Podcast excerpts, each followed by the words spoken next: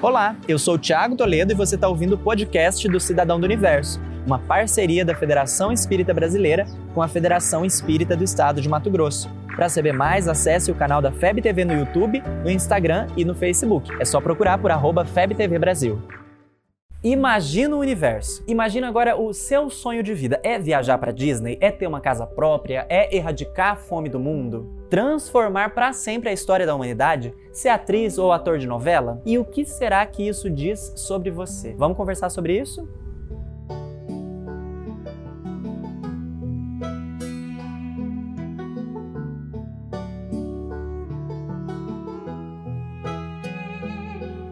Qual o seu sonho? Não, esse não é um teste de personalidade, você pode ficar tranquilo. Mas identificar esse sonho pode sim dizer muito sobre o seu papel no mundo. Eu já compartilhei com vocês em um outro vídeo que o meu sonho, quando eu era mais novo, era ter um programa de TV. Eu já sabia o nome, eu já sabia a emissora, eu já sabia os quadros, eu já sabia a duração. Depois de um tempo, esse sonho foi mudando, foi se adaptando, foi ficando de lado. Talvez ainda exista em algum cantinho aqui dentro. Tá aí o Cidadão do Universo que não me deixa esquecer, inclusive, né? Você vê que é uma experiência semelhante. Você tinha imaginado um programa de TV TV está aqui com um quadro semanal dentro da FEB TV. Hoje, talvez o meu sonho seja mudar o mundo por meio da educação, algo do tipo. Mas é importante ter isso em mente para dar uma norteada no nosso dia a dia, para saber o rumo que a gente está seguindo. Esse sonho que brota no seu coração, que te enche os olhos, que te motiva, pode ser a melhor síntese que você tem do seu plano existencial. Esse plano, como a gente também já falou em um outro vídeo, é composto por dois elementos básicos. O nosso programa existencial, aquele que diz respeito à nossa relação com as outras pessoas, profissão família, religião, etc.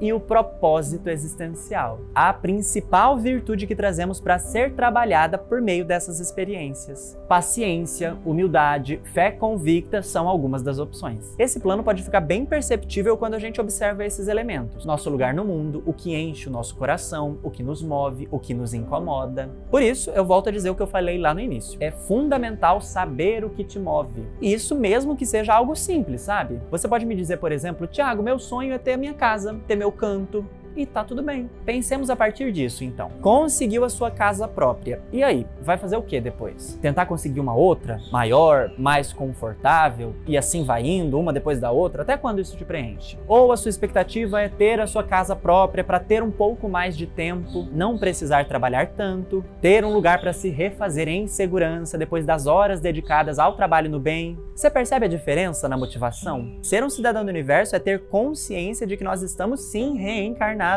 com necessidades materiais, mas que nosso propósito não deixa de ser cósmico. Estamos aqui sim, mas conectados com uma rede de trabalho internacional. Estar no mundo sem ser do mundo, como recomenda Jesus, é exatamente saber que pertencemos às estrelas. Em termos práticos, mas também em termos de potencial. Você consegue encontrar esse propósito na sua vida? Dá para se sentir inspirado a partir desse compromisso? Você ouviu o podcast do Cidadão do Universo. Siga a gente nas redes sociais, arroba FebTV Brasil e até o próximo programa.